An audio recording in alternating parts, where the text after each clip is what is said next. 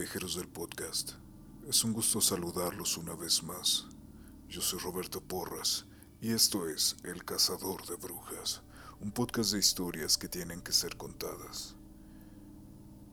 Estamos cerca de Navidad, una época de dar y compartir, y mi regalo para ustedes son algunos cuentos que valen la pena que escuchen en completa oscuridad. Sin más preámbulos, pónganse los audífonos, apaguen la luz y hagan lo que hagan, no volteen hacia atrás.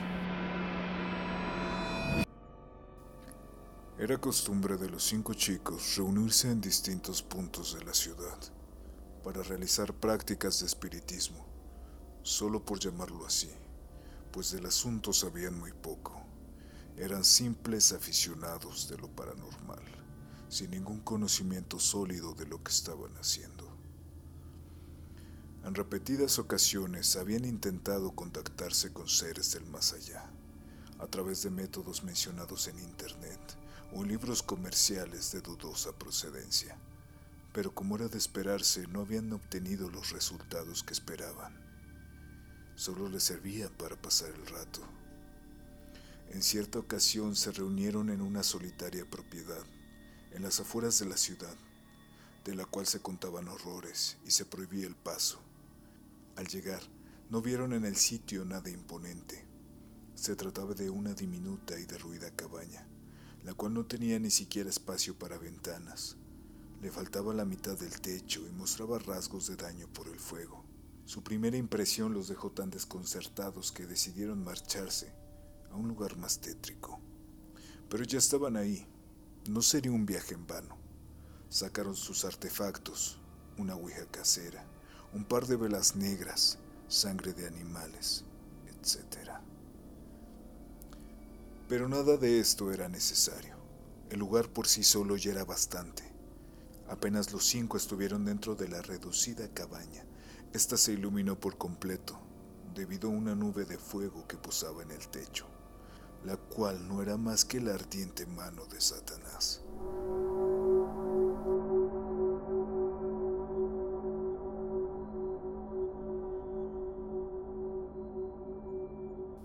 quien fue invocado por verdaderos practicantes del ocultismo.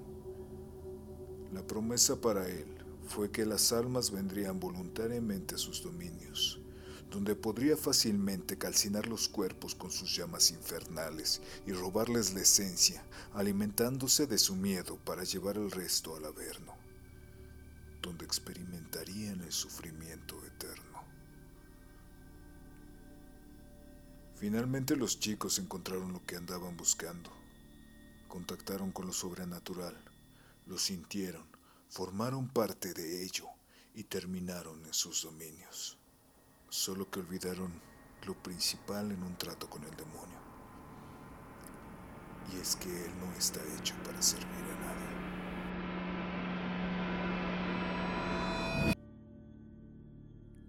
Así era el tío Gerardo. Cada que nos juntábamos en el rancho de la familia, se ponía a platicar de todas las anécdotas que tenía y que nos compartía todos los sobrinos.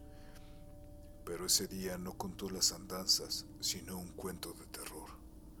En la tormenta de unos años atrás, y de la que solo se supo habían desaparecido muchas personas.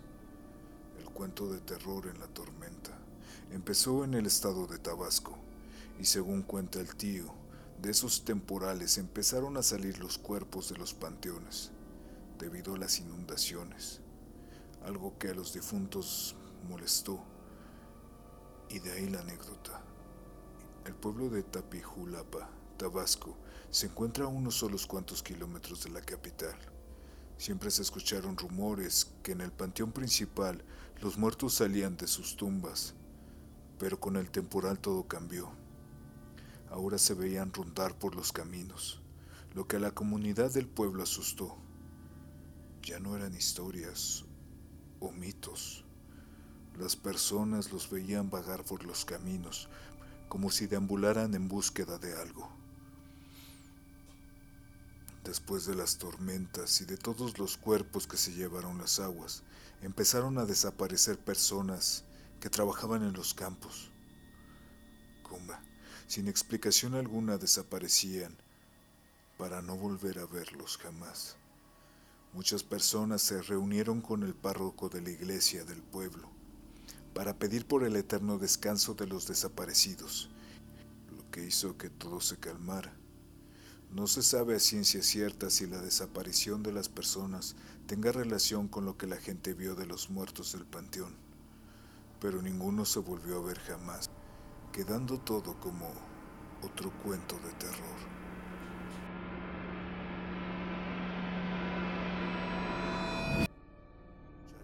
aproximadamente unos 20 años de edad, a quien le fascinaba salir de vacaciones con su mochila al hombro, es decir, nunca hacía reservaciones en hoteles o posadas, pues prefería utilizar su tienda de campaña para dormir cobijado por un manto de estrellas. Luego de caminar unos pocos kilómetros por una vereda sinuosa, se topó con un paraje que bien podía formar parte del paraíso. Era un lugar repleto de vegetación, de repente, comenzó a escuchar el murmullo del agua. Se dio cuenta de que cerca de él se encontraba un, apacible río de aguas cristalinas. Cuando cayó la tarde, colocó su tienda de dormir como de costumbre y encendió una gran fogata para que las bestias se alejaran de la zona. Pese a eso, durante la noche alcanzó a oír una serie de ruidos que de alguna forma despertaron un sentimiento de, de terror en su mente. Dejando pasar esta situación, se acercó al río para darse un buen baño. Dejó sus pertenencias a la orilla y literalmente se zambulló cual pez en el agua. No pasaron ni dos segundos cuando quedó paralizado al notar que se aproximaba a toda velocidad una víbora de gran tamaño. Hay quienes dicen que este tipo de reptiles se les conoce en los países hispanohablantes como culebras de agua dulce. Sin embargo, uno de los aspectos que más miedo acarrea a esta especie es que sus colmillos pudieran estar repletos de veneno. Fidel gritó envuelto de pánico, esperando que algún otro turista se acercara a ayudarlo. Rápidamente un fotógrafo aficionado a la naturaleza acudió a su auxilio mas no fue lo suficientemente rápido, dado que su arribo encontró que la voz de aquel hombre había sido arrancada por las garras de la muerte. Luego, lo único que se le ocurrió para dar testimonio de lo ocurrido fue retratar a esta mítica criatura. La foto fue publicada en distintos portales de internet e inclusive algunos de ellos le añadieron un círculo de color rojo, a fin de prevenir a los nuevos viajeros.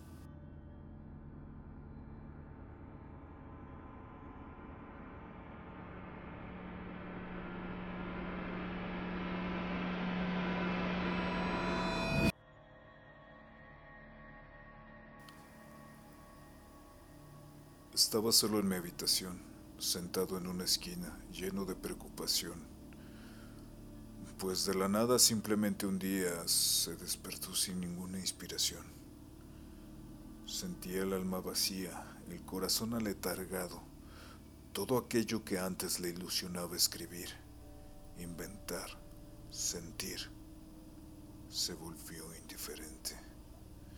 Pensaba en que tenía muchos compromisos, cientos de cuentos por entregar y nada que le diera una razón para escribir después de intentarlo muchas veces, con el piso lleno de hojas, lleno de letras, pero con ningún sentido.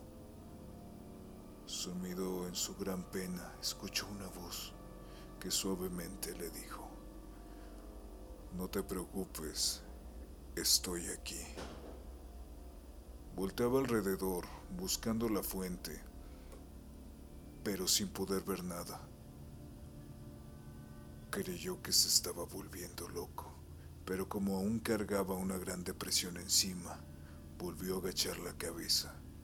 Sintió entonces un escalofrío en la espalda, cuando una mano le tocó la nuca. Se puso de pie en un segundo, esperando que se revelara ante él la causa de tal espanto. Pero de nuevo Sintió que su pena se hizo más grande hasta derramar las lágrimas, y entonces se dejó caer en la cama. En un momento el cuerpo le pesaba tanto que no podía ni siquiera voltear. Mirando fijamente hacia el techo, un ligero humo empezaba a formar una figura encima de él. Justo frente a sus ojos se creó una túnica negra, entre la cual apenas alcanzaba a apreciarse un rostro cadavérico. Abrazando su cuerpo con firmeza, la aparición le dijo, soy la muerte y estoy contigo. El cuentista rompió en llanto profundo.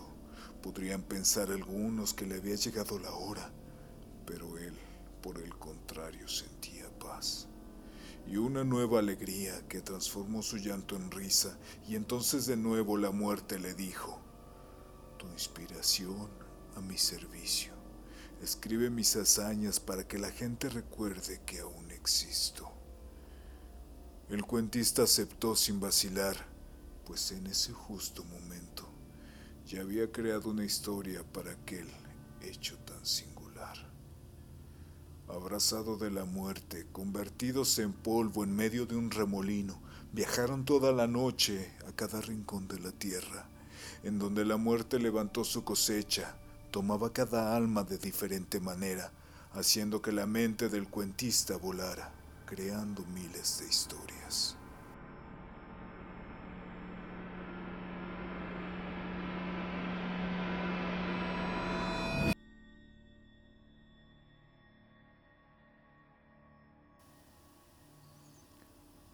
Nos encontrábamos cenando juntos en familia, cuando por toda la casa se empezaron a escuchar una serie de ruidos.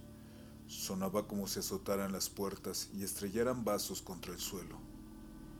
Mi esposo nos pidió que permaneciéramos en nuestros lugares mientras él se levantaba a averiguar.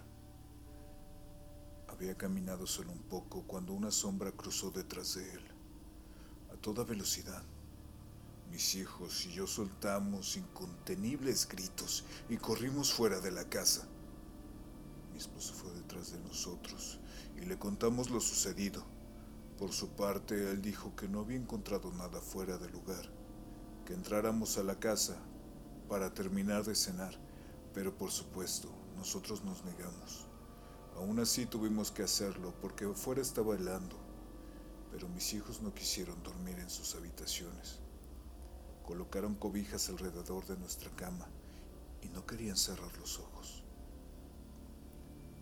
Apenas habían pasado unos minutos cuando los sonidos en la cocina se escucharon de nuevo, esta vez de forma más intensa. No sé si por el silencio de la noche o porque el fenómeno se presentaba de manera tan violenta. Mi esposo bajó con un bate entre las manos. Fueron unos minutos de silencio y él subió corriendo, sin el bate, el rostro descolorido y muy asustado. Apenas podía ni articular palabras. Dijo que en la cocina estaba su hermano, pero no era real. Estaba traslúcido con una gran herida abierta en su cabeza. No sabíamos qué hacer, estábamos muy desconcertados y lo estuvimos mucho más cuando recibimos una llamada diciendo que mi cuñado había muerto al caer del techo. De inmediato pensamos que el fantasma de su hermano se había hecho presente por culpa, porque culpaba a mi esposo de su muerte, pues había quedado de acuerdo en reparar el techo juntos. Tal vez si mi esposo hubiera estado ahí, su hermano no habría muerto y no tendríamos que verlo rondando en nuestra casa, tratando de tomar venganza.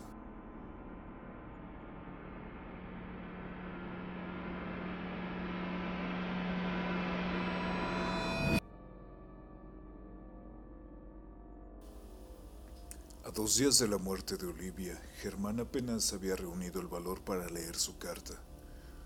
Era algo extraño que ella hubiese escrito tal y como si presintiera que la muerte estaba cerca. Probablemente eso aterraba un poco al muchacho. Temía lo que aquellas palabras le revelarían. Pero aún así pudo por fin abrirla para leerla. Las primeras líneas le devolvieron la tranquilidad. Ella solo evidenciaba el gran amor que le tenía. Trataba de recordarle el día que se conocieron todo lo que hicieron juntos, incluso las peleas, Mencionaba lo mucho que le gustaba observarlo mientras dormía, abrazarlo cuando tenía pesadillas, despertar a su lado en las mañanas después de acurrucarse en toda la noche. Un par de lágrimas rodaron por la mejilla de Germán. Sin duda extrañaría su cercanía y le sería muy difícil sobreponerse de su ausencia. Pero nuevamente le tranquilizó leer el último párrafo, en el cual se lanzaba una promesa. Ella juraba que no lo abandonaría jamás, que no le permitiría sentirse solo, que seguiría abrazándolo a pesar de todo. Después de eso solo venía su amorosa firma, pero Germán ya no podía ni siquiera sujetar la hoja entre sus manos. Lo único que quería era tirarse en su cama y dormir hasta que el dolor pasara. Sin embargo, no podía conciliar el sueño. Daba vueltas y vueltas y aunque sus ojos se cerraban, su mente no se apagaba. Pensaba en ella, la extrañaba. En cierto momento alcanzó a percibir su perfume mezclado con el olor de podredumbre. Callando su llanto, escuchó en la habitación una tenue respiración y allá, en el rincón más oscuro, algo se movía. Apuntó la lámpara hacia el rincón y ahí estaba Olivia. Se había escapado de su tumba y las garras de la muerte, solo con la intención de cumplir su promesa y estar con él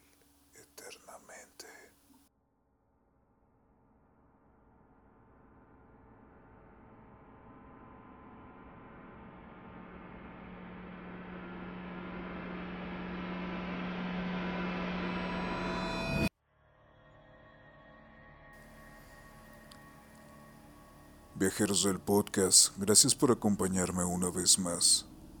Yo soy Roberto Porras y esto es El Cazador de Brujas. Si alguno de estos cuentos te gustó, házmelo saber en mis redes sociales, en Facebook e Instagram como El Cazador de Brujas. Si le das like, comenzaremos a formar la Orden de Cazadores. La primera regla de esta orden es que no se habla de ella.